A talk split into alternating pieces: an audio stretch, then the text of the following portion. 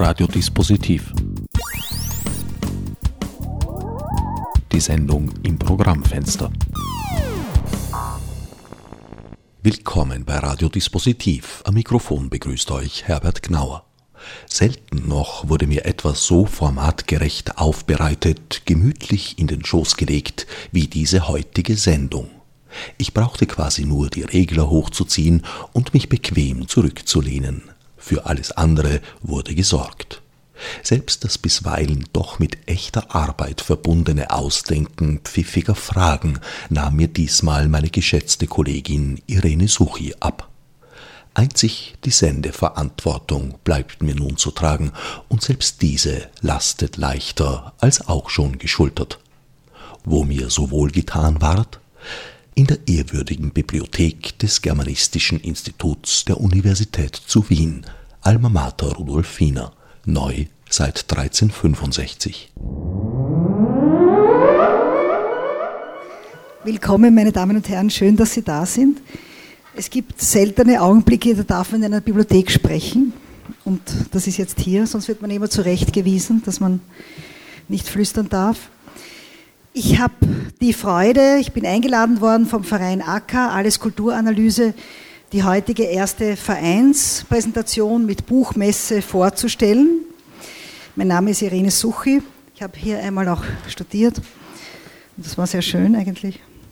Und ich darf jetzt einmal als erstes fragen, Kulturwissenschaften, Kulturgeschichte, Kulturanalyse.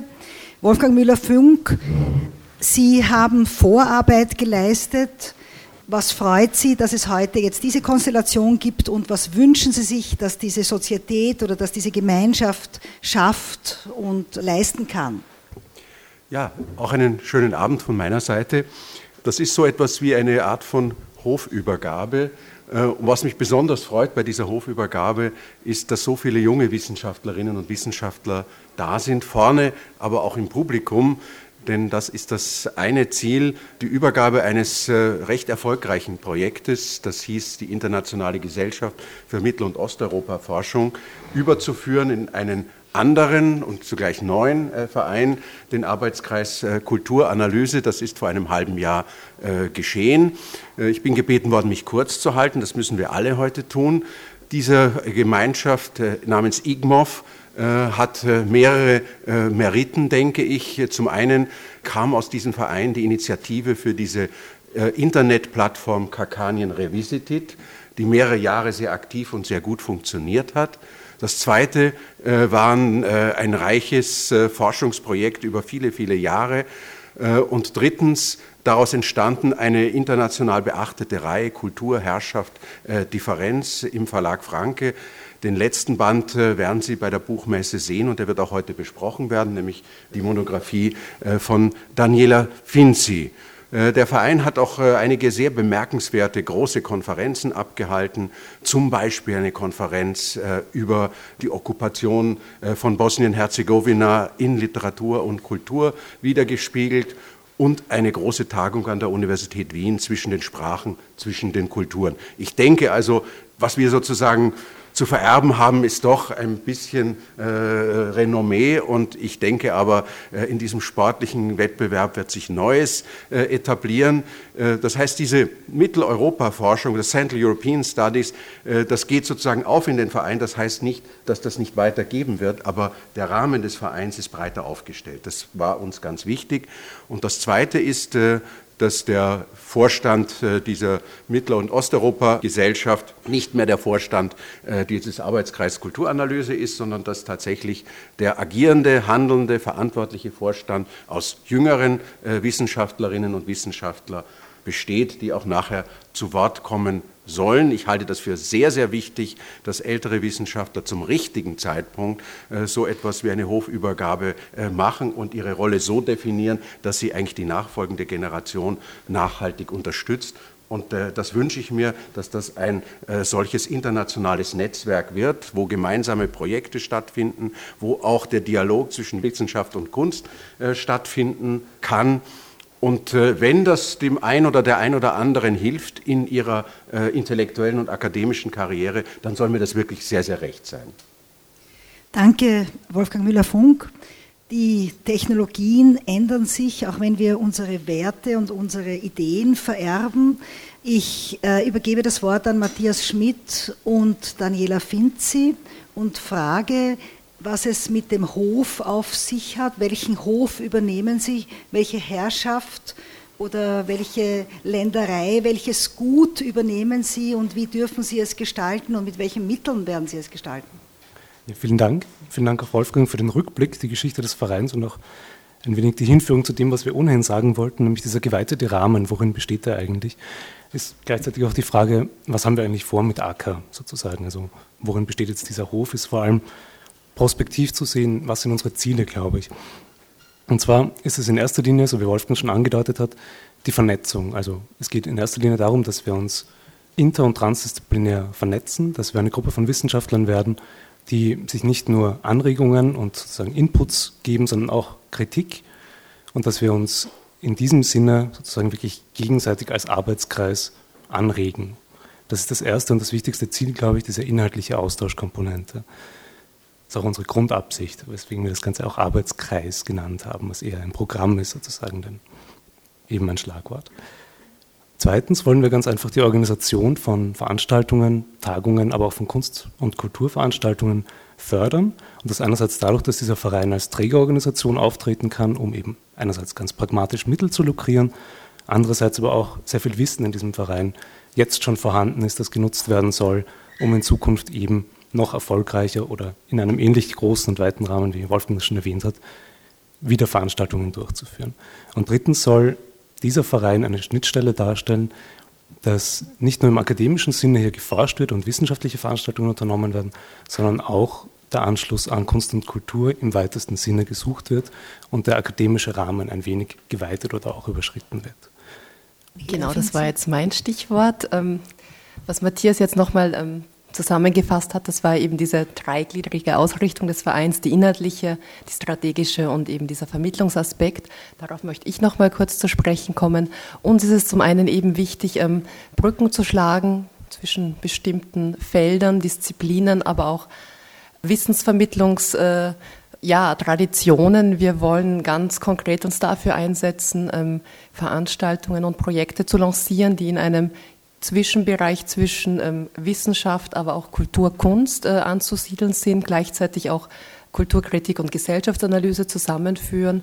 Es ist uns wichtig bei den Veranstaltungen, deswegen ziehen wir diese Vereins- bzw. Buchpräsentation auch heute Abend so auf, dass wir mit bestimmten ähm, herkömmlichen, im Wissenschaftsbereich verankerten Traditionen nicht unbedingt brechen, die auch nicht unbedingt verbessern, aber vielleicht was Neues ausprobieren und mitunter auch eine performative Dimension einziehen. Und es ist uns wichtig, ähm, ja, offen für Neues zu bleiben. Was bislang geplant ist oder was feststeht, ist eigentlich nur der Rahmen, die Struktur. Wir wollen uns viermal im Jahr im Rahmen von internen Klausuren treffen. Ähm, eine dieser Klausuren ist auch immer als äh, Exkursion gedacht. Das heißt, es gibt auch eine räumliche und zeitliche Ausdehnung. Und dann gibt es einmal im Jahr, das wird dann immer im, im Herbst sein, im Wintersemester gibt es eine größere Veranstaltung, eine öffentliche Veranstaltung, wo wir eben auf die Arbeit aufmerksam machen wollen, so wie das heute Abend der Fall ist. Denn das, was Sie jetzt erwartet, diese Buchpräsentation, ist ja eigentlich nichts anderes als fünf Fallbeispiele für angewandte Kulturanalyse. Stichwort fünf Buchvorstellungen aus verschiedenen Bereichen, auch aus verschiedenen Bereichen der Karriere der Autorinnen und Autoren, vom Dissertantinnenstatus bis äh, zum arrivierten Status. Ich darf als ersten den Romanisten Ingo Laukas aufs Podium bitten. Das Buch heißt Hegemonie, Kunst und Literatur, Ästhetik und Politik bei Gramsci und Williams und ist im Löcker Verlag erschienen. Die Bücher erscheinen auch in verschiedenen Verlagen, in verschiedenen Reihen. Also das Netzwerk ist schon ausgelegt. Sie schreiben von einer kulturwissenschaftlich verfahrenden Ästhetik. Und ich habe vorher nach dem Begriff Kulturwissenschaft, Kulturanalyse gefragt. Wie ist dieser Begriff in Ihrem Buch umrissen und wie dürfen wir ihn verstehen oder wie definieren Sie ihn neu zu dem, was bisher geschrieben worden ist? Und was hilft Gramsci dabei? Um bei dem Begriff der Kulturanalyse den Ausgang zu nehmen, guten Abend übrigens auch äh, meinerseits, da gibt es ein, eines meiner liebsten Zitate von, von Raymond Williams, dem dieses Buch auch zur Hälfte gewidmet ist. Ein Zitat, das ich meistens auf äh, fünf Buchstaben verkürze, indem ich nur zitiere stets.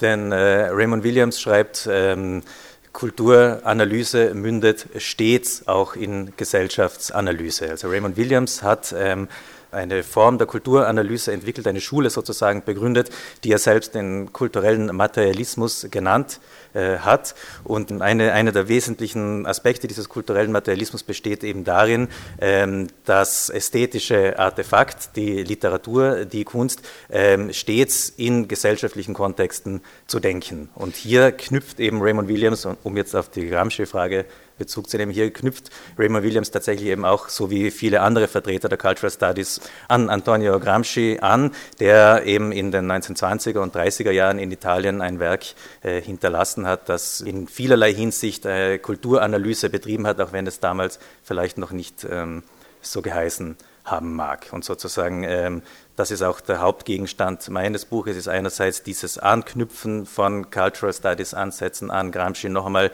kritisch nachzuvollziehen und andererseits ist eben auf ästhetische Fragestellungen auszudehnen, ähm, die bisher aus verschiedenen Gründen eher unterbelichtet geblieben sind. Das Wechselspiel zwischen Kulturanalyse und Kulturwissenschaft, wie stellt sich das dar?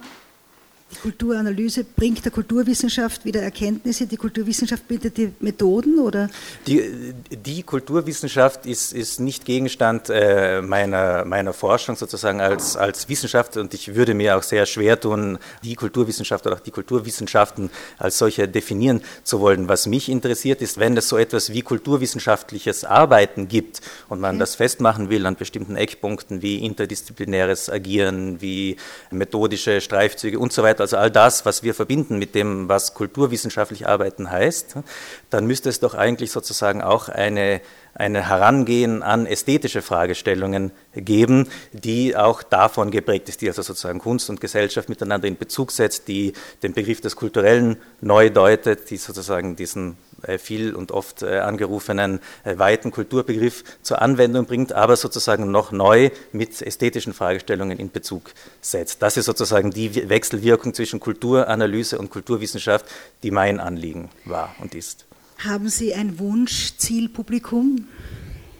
Äh, ja, also ich, ich, ich, ich, profitiere und leide ein bisschen darunter, zwischen mehreren Stühlen zu sitzen. Also in Italien hat gewiss niemand mehr auf den nächsten Gramsci-Experten gewartet. Das heißt sozusagen, die hochspezialisierte Gramsci-Zunft in der äh, italienischen Literaturwissenschaft ist weniger äh, mein Zielpublikum, als es zum einen eben genau diese Kulturwissenschaften und Cultural Studies Menschen sind, die zum Teil über Hegemonie sprechen, ohne zu wissen, dass sie eigentlich Gramsci meinen, oder schlimmer noch über Gramsci sprechen, ohne genau zu wissen, wovon sie eigentlich sprechen, weil Gramsci eben ein so schwer zugängliches Werk hinterlassen hat.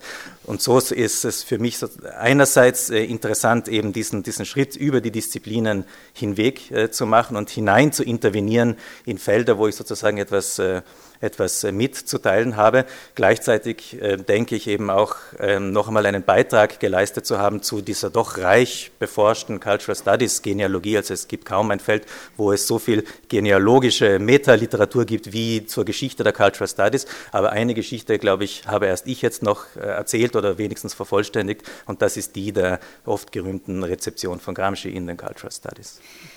Danke vielmals, Ingo Laukas.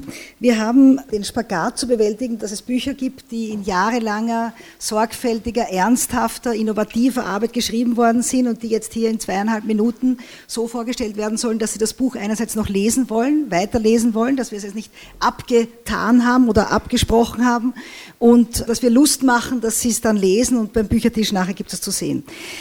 Das ist äh, meine Einleitung und meine Begrüßung für Daniela Finzi, die Sie schon als Vorstellerin der Ziele und der Arbeitstechniken des Vereins kennengelernt haben. Sie ist mit ihrem Thema vielleicht ähm, uns relativ nahe. Wir haben alle die Handgediskurse verfolgt und ein jeder, der etwas zu sagen hatte, hat sich da eingemischt, ohne zu wissen, äh, wiederum, wie das so oft in Österreich ist, was die anderen vor ihm gesagt haben.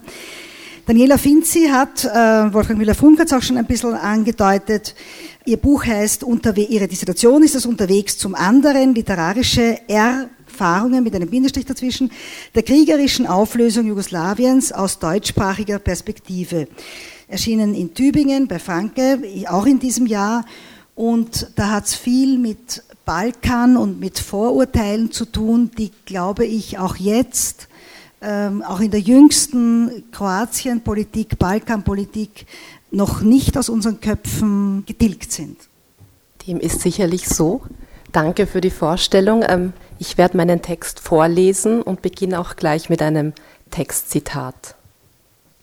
Es war jetzt längst Advent und immer noch waren einige Flüchtlinge in der Pfarre aus dem deutschen Bürger- oder Vetternkrieg, Flüchtlinge für einmal aus dem Norden oder Westen, statt wie sonst aus dem Süden oder Osten.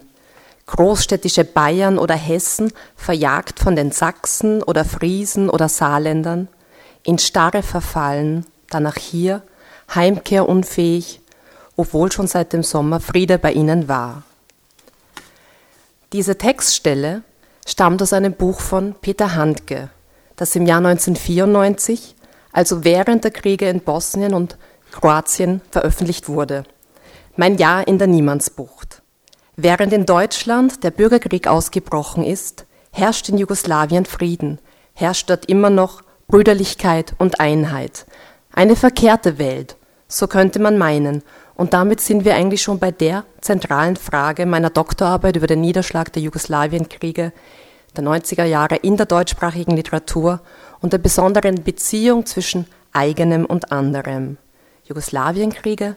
Im Einzelnen handelte es sich dabei um den Zehntagekrieg in Slowenien 1991, den Kroatienkrieg 1991 bis 95, den Bosnienkrieg 1992 bis 95 und den Kosovo-Krieg 1999. Wohlgemerkt die ersten Kriege auf dem europäischen Kontinent seit dem Ende des Zweiten Weltkrieges und das in einem ehemaligen Nachbarland Österreichs. Wie also wurden diese Kriege oder wie wurde dieser Krieg erzählt? So habe ich aus einer literaturwissenschaftlichen Perspektive gefragt und aus einer kulturwissenschaftlichen Perspektive eben, und darauf spielt diese Textstelle von Handke an, welches Verhältnis, welche Dynamik zwischen Selbst- und Fremdbildlichkeit zwischen Identität und Alterität, Andersheit, ist in diesen Texten am Werk.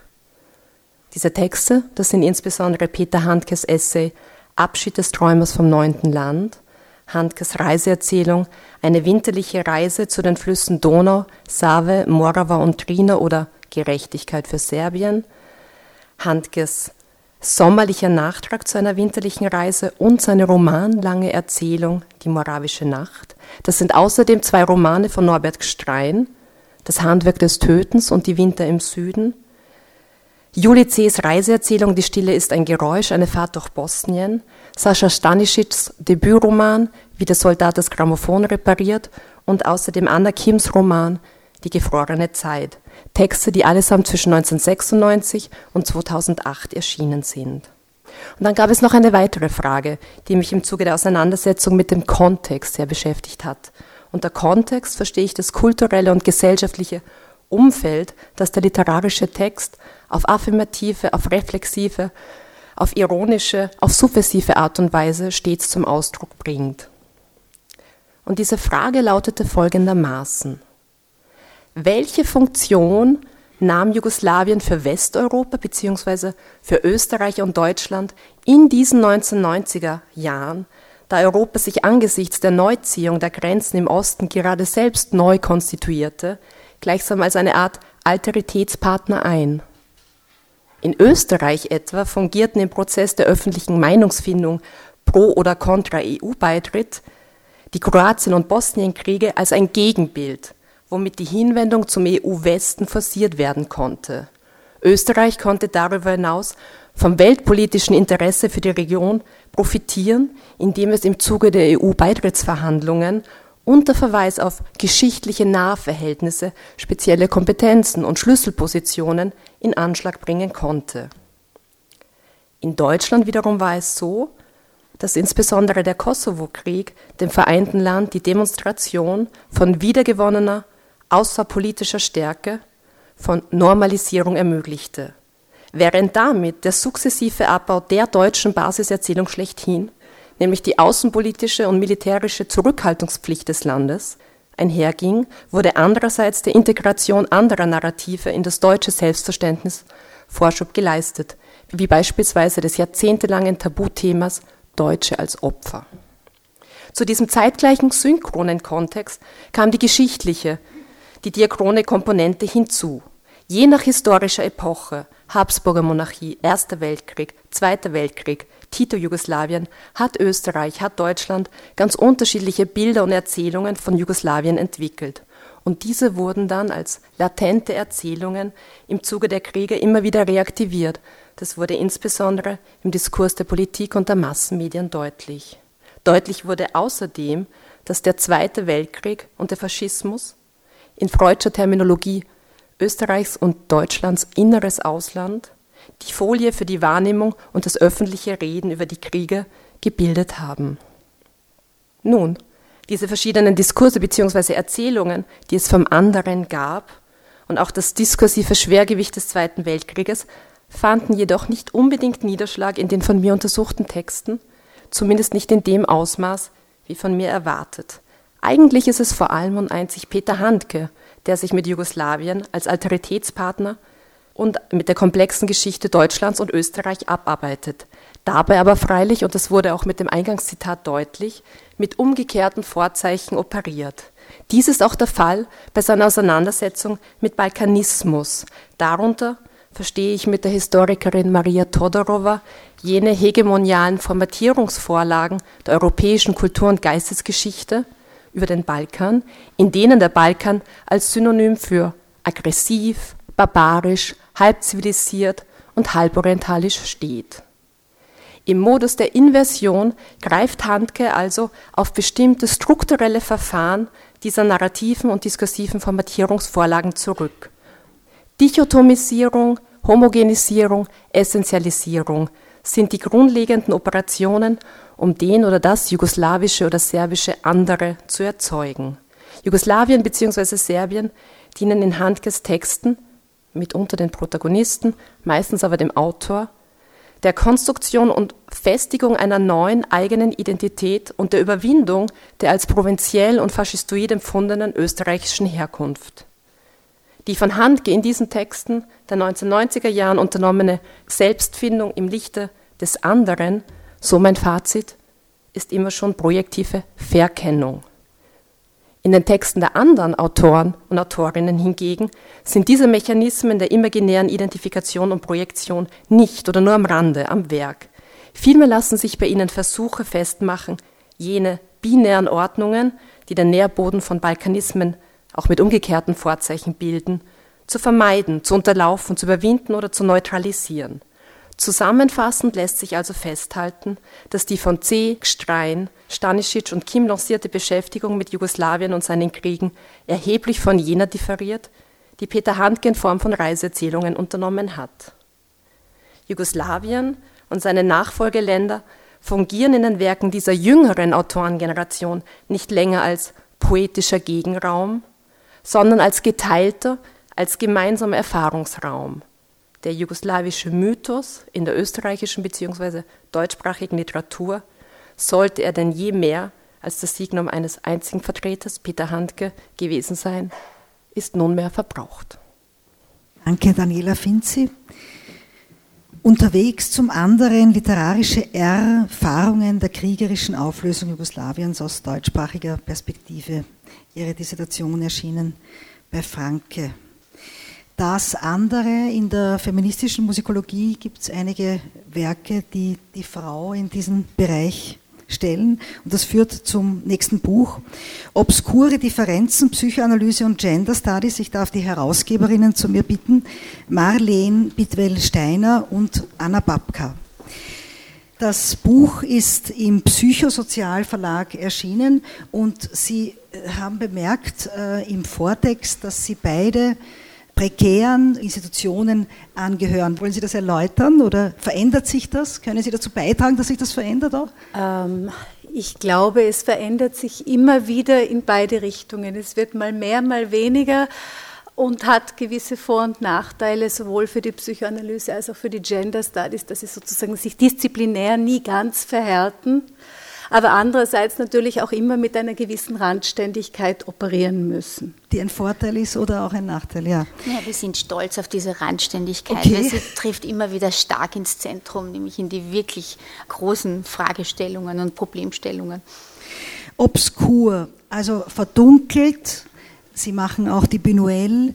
Assoziation obskur. Welches Licht bringen Sie in welche Verdunkelung mit dem Buch? Das ist jetzt eine große Frage, soweit wollten wir es gar nicht fassen. Äh, uns geht es darum, dass natürlich äh, jede Disziplin, auch die Psychoanalyse, bis zu einem gewissen Grad auch die Gender Studies, sozusagen einen Scheinwerfer auf etwas legen und viele andere Dinge bleiben ausgeblendet.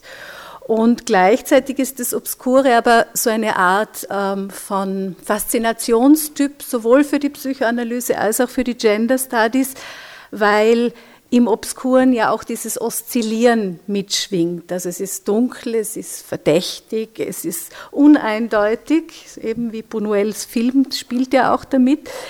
Und äh, dieses Uneindeutige, dieses, diese Ambivalenz zwischen Verwerfung und Verführung ist sozusagen auch der gemeinsame Grund der Psychoanalyse und der Gender Studies, weil darin die Begehrensstrukturen sozusagen eingespannt sind. Wen haben Sie eingeladen? Welche Themen stecken Sie ab mit dem Buch? Die Autorinnen kommen aus diesen beiden Feldern, sind mit beiden Feldern befasst. Äh, sind alle auch Psychoanalytikerinnen, auch Praktizierende? Oder?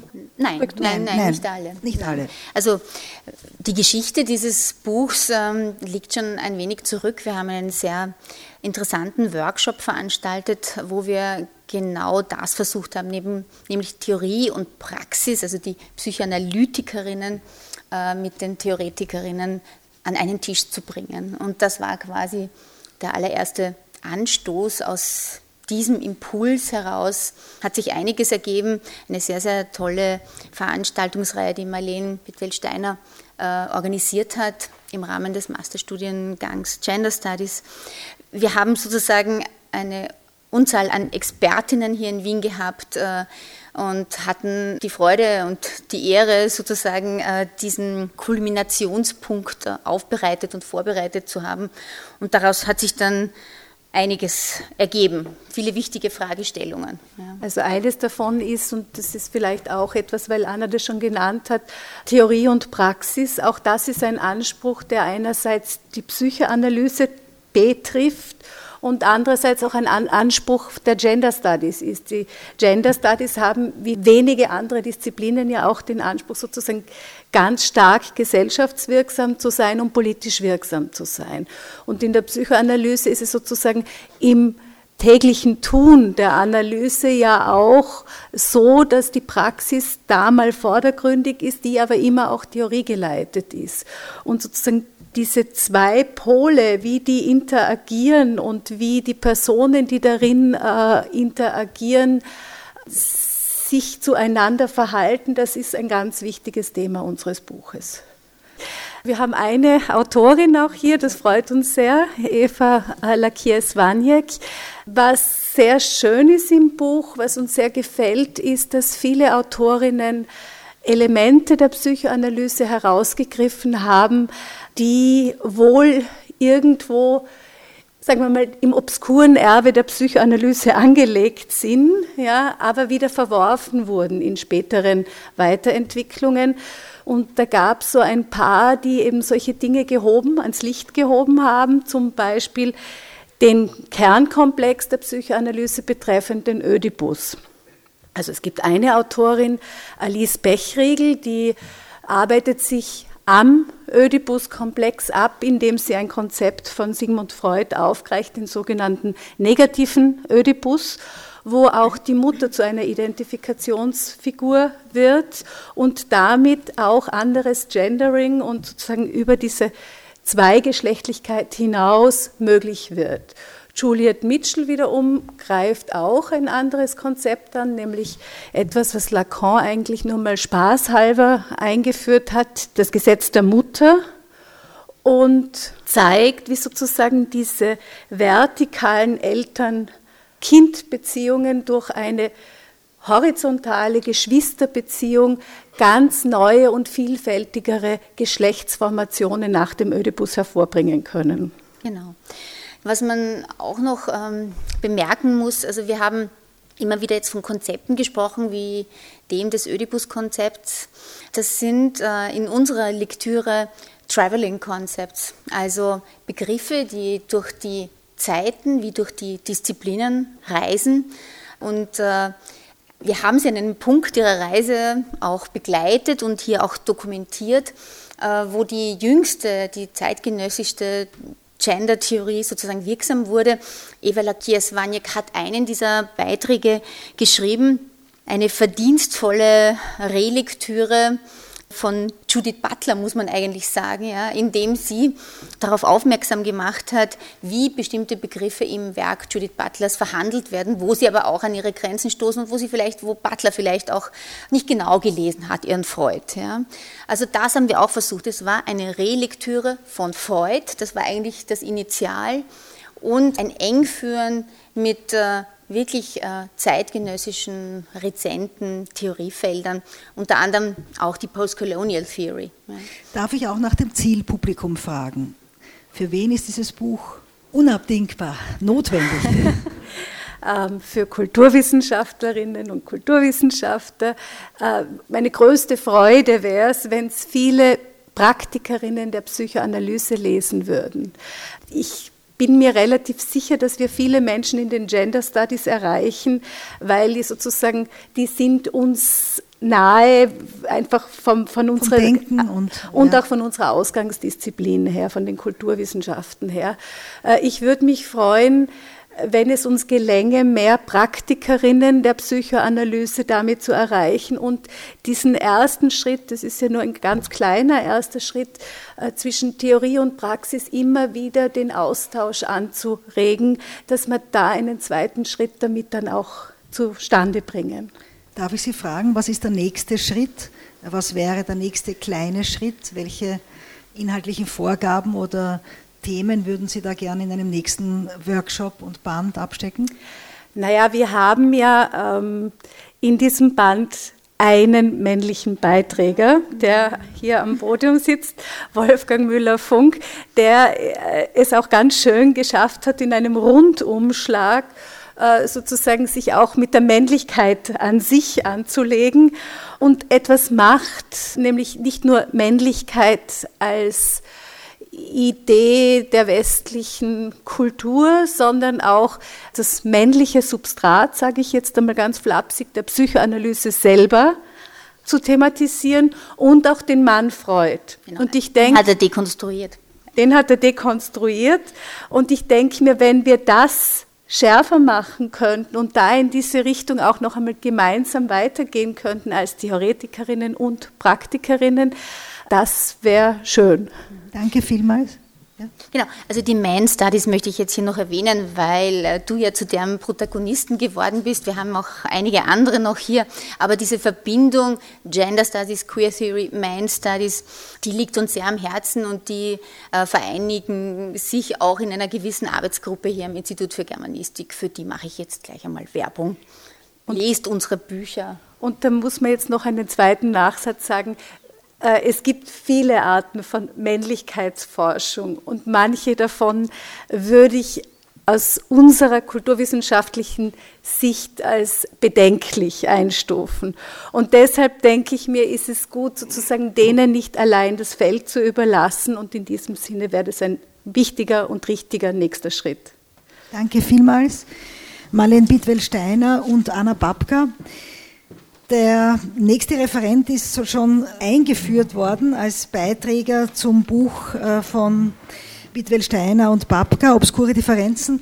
Ich finde es übrigens immer schön, wenn ich auch eine Rezension bekomme. Dieses Buch ist erst ein Anfang, es müssen weitere folgen. Es ist oft als Kritik gemeint, als negative, aber ich denke, es ist eine wunderbare Aufmunterung. Jetzt haben wir gearbeitet, arbeitet weiter.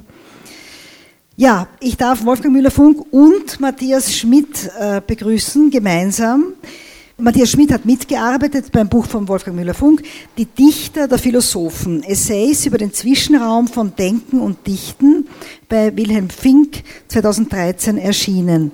Und äh, sie inszenieren eine äh, Lehrer, Schüler oder fragender, antwortender Rolle, wobei Sie ruhig auch den Spieß umdrehen dürfen, wenn Sie genug vom Fragen oder vom Antworten haben, je nachdem.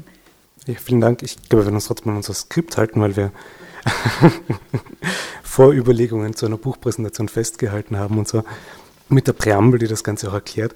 Der folgende E-Mail-Wechsel dokumentiert, teils mehr, teils weniger fiktiv, die umfangreichen Vorüberlegungen für eine informative, interesseweckende und nicht zuletzt an wie entsprechende Vorstellung des Bandes Die Dichter der Philosophen von Wolfgang Müller-Funk.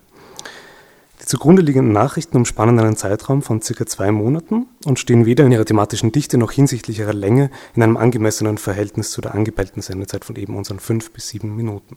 Lieber Matthias, die Buchpräsentation rückt näher. Hast du Lust mitzumachen? Wir haben jedenfalls nicht viel Zeit, wohl etwa fünf Minuten.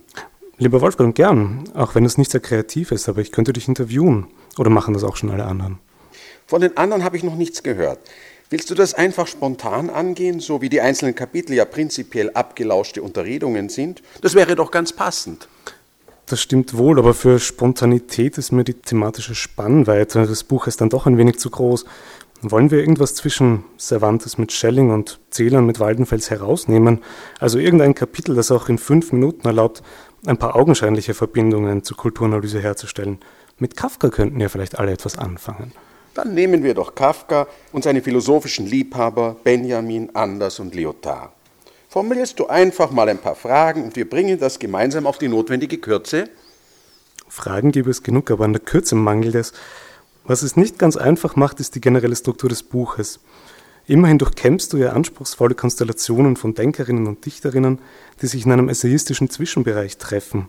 Lesend kann man diesen langen Reihen feiner Differenzen und Ähnlichkeiten gut folgen, aber im Rahmen der Präsentation? Deswegen hätte ich gerne ein paar Zitate herausgegriffen, damit man sich das auch vorstellen kann. Aber entweder verknappt man das Ganze dadurch gehörig, oder wir müssten ein prägnantes Zitat gemeinsam auseinanderfalten. Auf diesen verknappenden Charakter sollten wir natürlich zu sprechen kommen. Der hat wohl auch damit zu tun, dass der Text zum einen aus einem realen Dialog hervorgegangen ist, nämlich aus der Zwiesprache zwischen Universitätslehrer und Studierenden und zum anderen als essayistischer Text zusätzlich verdichtet ist. Vielleicht ist diese Verdichtung ja die eigentliche Nahtstelle, um die es im Verhältnis von Literatur und Philosophie geht. Insofern ließe sich sagen, dass die dialogische Situation im Buch verdoppelt ist. Insofern nämlich die Position, die ich einnehme, als eine dialogische und essayistische, viel eher eine philosophische als eine philologische Position ist. Jemand hat mir einmal in nicht ganz wohlwollender Absicht schriftlich bescheinigt, ich sei kein richtiger Philologe. Etwas ist schon wahr daran.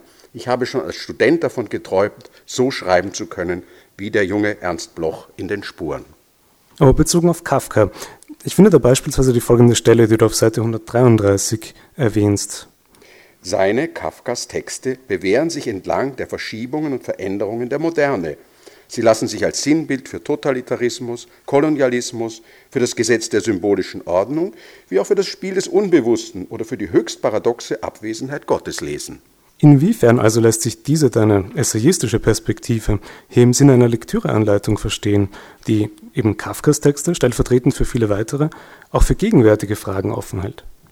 Verdichtung bedeutet hier auch die Aufkündigung von Eindeutigkeit, Spiel mit heterogenen Elementen, das Zulassen von Ambivalenz und Mehrdeutigkeit. Dass Texte wie die von Kafka ihrer ganzen Struktur nach vieldeutig sind, ist ihr Denk- und ihrer Sprachstruktur zu verdanken. Kafka ist für mich ein Philosoph, der nur im Medium des Literarischen in Gleichnissen, die nicht mehr aufgehen, sprechen kann. Ansonsten müsste er verstummen.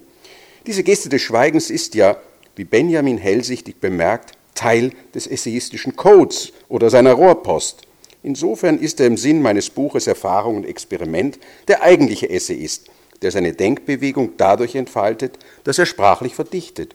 Umgekehrt verengen alle drei Lesarten Kafkas diesen und dies auf eindrucksvolle Weise. Benjamins Lektüre ist aber so auffallend behutsam und geschwisterlich, als wollte er diesen Rollentausch, also Kafka als Philosophen zu lesen, auch dadurch nochmals andeuten. Aber widerspricht nicht die Vorgehensweise der beiden anderen, also Anders und Lyotard, zu einem guten Teil ihren Beobachtungen am Text Kafkas, wie auch an deiner essayistischen Schreibe? Bei Benjamin gibt es bestimmt so etwas wie Mimese und Geistesverwandtschaft. Günther Anders ist, und das finde ich angesichts des philosophischen Weihrauchs der Kafka-Forschung von Anbeginn beachtlich, angriffslustig. Er macht Kafka hintersinnig den Prozess. Er versteht, warum Kafkas Figuren keinen Widerstand zu leisten imstande sind aber er kann und darf es nicht billigen. Und Lyotards Strafinsel Kafka wird mitsamt seiner Hauptfigur gewissermaßen zu Lyotard selbst, zu dem Philosophen, der über das Ende einer symbolischen Ordnung und die ihr inhärente Gewalt nachdenkt. Die Mehrdeutigkeit des literarischen Textes färbt auf den des Kommentators förmlich ab. Und vielleicht ist das umgekehrt auch so. Also alle Philosophen tun dem Essayisten Kafka, dem Philosophen in der literarischen Pose gewissermaßen Gewalt an, indem sie ihn in Benjamin oder Lyotard oder ja auch in Günther Anders verwandeln. Das ist eine Art von Metamorphose, die sich da auftut, nicht nur bei dem geschwisterlichen Benjamin. Und trotzdem ist das, was sie mit den Texten Kafkas tun, angemessener als viele schulische Auslegungen, von denen es so viele gerade in der Kafka-Sekundärliteratur gibt, die diesen Zugang eher vernebeln als freilegen. Was ich dich dann unbedingt noch fragen muss, aus deiner Sicht sind es also nicht nur diese Widerworte von dichtenden Philosophen wie Kafka, sondern der Blickwinkel als solcher, der kulturanalytisch anschlussfähig ist? Ja, den größeren Zusammenhang sehe ich darin, dass hier Literatur zum Medium für etwas anderes wird. Also in der Thematik des Zwischenraums und in der Tatsache, dass in diesem essayistischen Zwischenraum relevante Themen der Kulturanalyse zur Sprache kommen. Der Prozess des Schreibens, Heimat und Fremdheit, das Dialogische und die Differenz, um nur einige zu nennen. Das reicht doch für die Präsentation. Meinst du nicht? Doch, ich glaube schon. Matthias Schmidt und Wolfgang Müller-Funk. Bevor Sie den Büchertisch dann sehen, möchte ich Ihnen äh, zwei Bücher habe ich gerade in der Hand. Ähm, und das äh, Interessante ist, sind auch die Bilder auf dem Einband. Das ist hier das eine und das andere äh, beim Buch Obskure Differenzen ist ein Bild von Ursula Hübner, die gerade im 21er Haus eine Ausstellung gehabt hat. Das ist äh, vielleicht auch Anlass, dass man diese weitere Vernetzung zu anderen Künsten gleich in die Tat umsetzt. Apropos Fragen, ich, ich liebe immer John Cage, der gesagt hat, es ist wichtiger, Fragen zu stellen, als Antworten zu geben. Und auf eine Frage hat er gesagt, das ist eine sehr gute Frage, ich möchte sie nicht durch eine Antwort verderben. Es bleibt mir noch den letzten Referenten und das letzte Buch vorzustellen. Peter Klar stellt das Buch vor, das er gemeinsam mit Markus Greulich und Birgit Springsitz herausgegeben hat. Es ist aus einem Doktorandinnen-Workshop der Germanistik erschienen. Germanistik in allen Genres und in allen Fachrichtungen und Tätigkeitsbereichen, deutsche Literatur, deutsches Fremd- und Zweitsprache. Zeitgemäße Verknüpfungen heißt das Buch, Ergebnisse des Doktorandinnen-Workshops.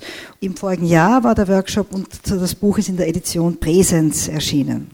Bevor ich beginne, möchte ich mich, das zählt aber nicht zu meinen sieben Minuten, das sage ich gleich, die ich Zeit habe, bedanken beim Institut für Germanistik, beim Dekanat der Philologisch-Kulturwissenschaftlichen Fakultät und bei der Bibliothek des Instituts für Germanistik den ersten beiden für finanzielle Unterstützung und der Bibliothek für diesen Raum, den wir benutzen dürfen.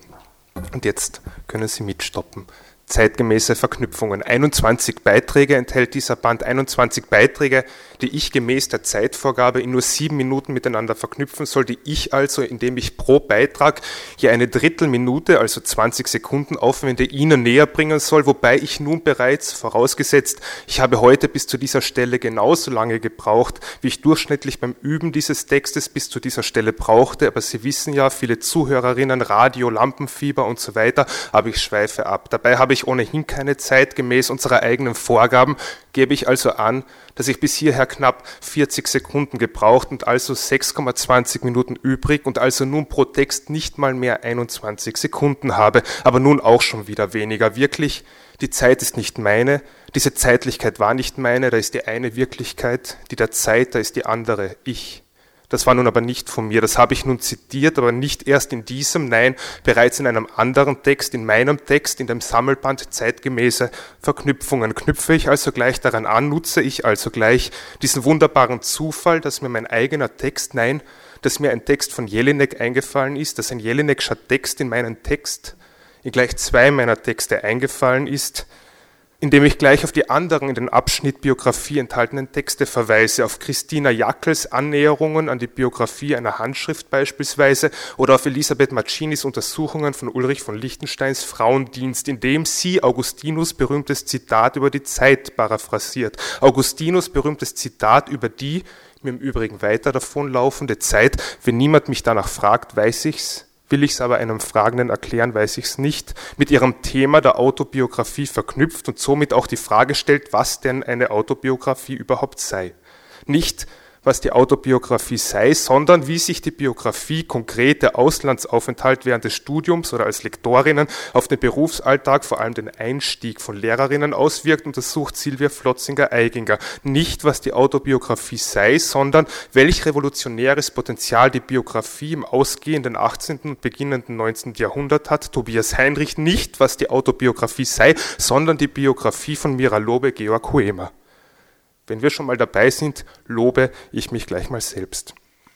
Denn Sicherlich haben Sie bemerkt, dass ich Ihnen bereits sechs von 21 Titeln untergejubelt habe. Sicherlich haben Sie erkannt, laut Brecht kann man, so zeigt Doris Neumann-Rieser, die Dinge erkennen, indem man sie ändert, doch das nur nebenbei, nein, das scheinbar nur wie nebenbei. Mit welchen narrativen Strategien dieser Text arbeitet, so wie Wolfgang Müller-Funk die narrativen Strategien in Robert Menasses Das Ende des Hungerwinters. Vielleicht glauben Sie ja sogar, Sie hätten um Bernhard Oberreiters Text über Paulus Hochgatterer aus dem Zusammenhang zu reißen, die Vorherrschaft über die Narration erlangt. Lange habe ich nicht mehr Zeit. Also Schluss mit dem Erkenntniskapitel und da wir gerade bei der Vorherrschaft waren, zu einer Herrschaftsform, die sich selbst nicht als herrschend sieht, wie Magdalena Knappig kritisch zum Ausschluss von Studentinnen nicht deutscher Muttersprache gerade am Institut für Germanistik bemerkt. Eine Fragestellung, der sich auch in Chidirim in Ich schäme mich, etwas zu sagen, weil ich zu viele Fehler mache, widmet. Und schon befinden wir uns mitten im Kapitel Machtstrukturen, in welchem zudem Nina Hable das Machtgefüge der Ritter an König Artus Hof am Beispiel der Rheinkämpfe untersucht und unter anderem zeigt, dass der einzelne Ritter oftmals in der Masse der Ritter untergeht, bis hin zu den, Zitat, in vier Zeilen abgehandelten Sieg Lanzeletts über hundert Namenlose. Ist kein Name vorhanden, der ein Subjekt benennbar macht und es damit vereindeutigt und vereinfacht, wird das Reden darüber schwierig, schreibt Marina Rauchenbacher in ihrer Analyse von Werner Schwabs Joe McPhee alias Josef Tierschädel. Haben Sie mitgezählt? Haben Sie schon auf die Uhr gesehen? Sehen Sie, alles kann ich Ihnen auch nicht abnehmen. Nehmen Sie uns lieber etwas ab, Bücher zum Beispiel. Gut, ich helfe Ihnen. 13 Beiträge waren es bereits und nur mehr einer aus dem Bereich Machtstrukturen fehlt. Miriam Huska spricht darin von der Kanongenerierung im Bereich Deutsch als Fremdsprache und schon spreche ich wiederum von einem anderen Kanon, nämlich dem biblischen, dessen Zitat mysteriösestes und umstrittenstes Buch, die Offenbarung des Johannes, in der Auslegung von D.H. Lawrence und Deleuze von Christian Zolles untersucht wird. Transreligiosität und Interkulturalität heißt jenes Kapitel. Zeitgemäße Verknüpfungen der Sammelband, wie auch die diesem Sammelband zugrunde liegende fachbereichsübergreifende Graduiertenkonferenz der Germanistik und selbigen greifen sowohl Christian Schenkermeier in seinem Beitrag Interreligiosität und Literatur zeitgemäß verknüpft, indem er Texte von Jelinek und Frischmuth analysiert, als auch Nadia Thoma in Islamischer Rap am Beispiel von Amar 114 eine zeitgemäße Verknüpfung zweier Jugendkulturen auf. Auf die Frage der Selbstreparaturen von Deutschlernenden geht Sandra Reitbrecht ein. Laut ihr können diese als Knotenpunkt in einem Netz von Forschungszugängen und Forschungsfragen verstanden und somit ebenso für eine zeitgemäße DAF-Forschung wie für den DAF-Unterricht fruchtbar gemacht werden ein anderes Netz, eines von Bezügen zu anderen Texten, aber auch zu anderen Kunstwerken, wie zum Beispiel Bildern, ist ebenso fruchtbar, wie es im Kapitel Intertextualität Markus Greulich am Beispiel von Wolfram von Eschenbachs Titorell, wobei er mit Gerard Genet Inter- und Architex unterscheidet, zeigt, oder Peter Granditz am Walter Kappachers Blick auf die Landschaft, den Raum, in dessen Selina oder das andere leben. Um Raum aber auch um Zeit verknüpft sozusagen, geht es auch in Katharina Serles Beitrag Verkunft in die Zugangenheit zur Barockrezeption in Ginka Steinwachs Werk. Das titelgebende Steinwachs-Zitat verknüpft dabei Zukunft und Vergangenheit, verknüpft die Zukünfte und die Vergangenheiten, wie dieser Band neuere deutsche Literatur, ältere deutsche Literatur und Daftats wie diese Präsentation, wie unser Verein Psychoanalyse, Philosophie, Literaturwissenschaft, Kulturwissenschaft, Kunst etc., wie ich meine Freude Ihnen vorzutragen oder mich lesen zu hören, mit meinem Pflichtbewusstsein die sieben Minuten einzuhalten, die sieben Minuten Vorgabe sogar um fast zehn Sekunden zu unterschreiten und daher Schluss. Danke.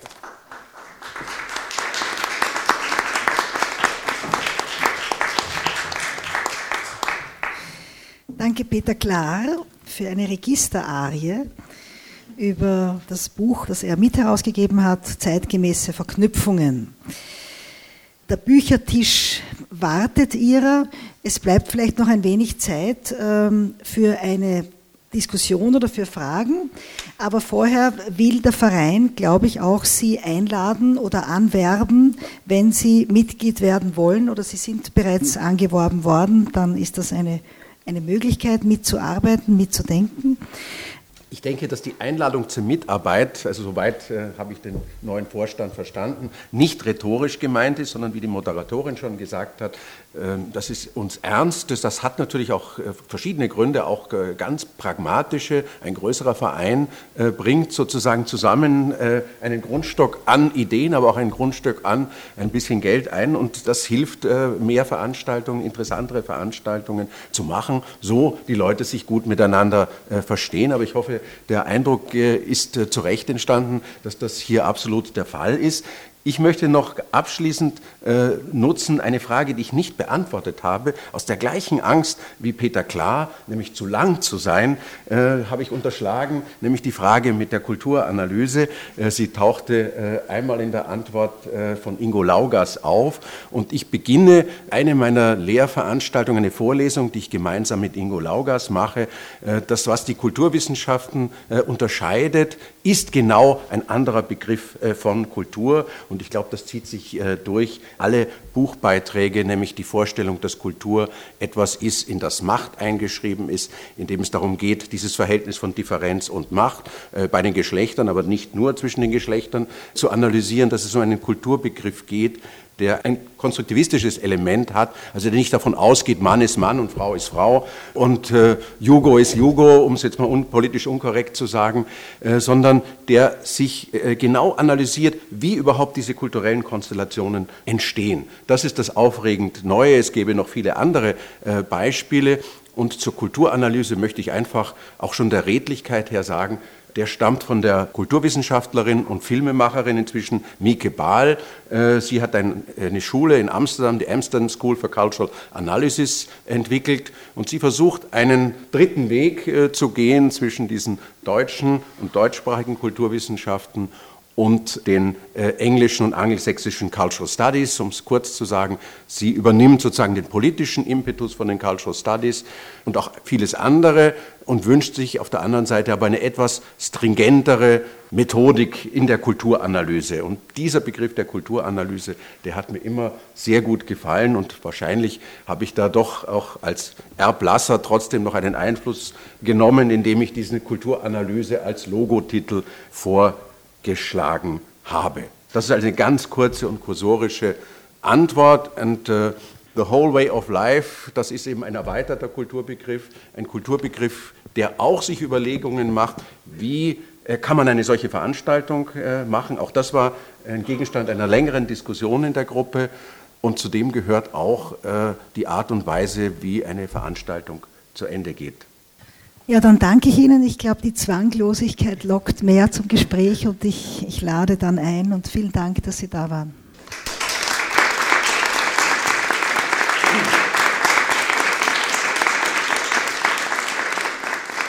Was folgte, war in der Tat ein zwangloser Abend angeregter und anregender Gespräche. Zu hören waren Beiträge von Anna Babka, Marlin Bittwell-Steiner, Peter Klar, Daniela Finzi, Ingo Laugas, Wolfgang Müller-Funk und Matthias Schmidt. Durch den Abend führte Irene Suchi. Wer mehr über den Arbeitskreis Kulturanalyse erfahren möchte, wird im Internet unter acker.univier.ac.at fündig. Für geliehenes Gehör dankt einmal mehr Herbert Gnauer als nef marbor mit ngonesi. Fichtes obsidruitar.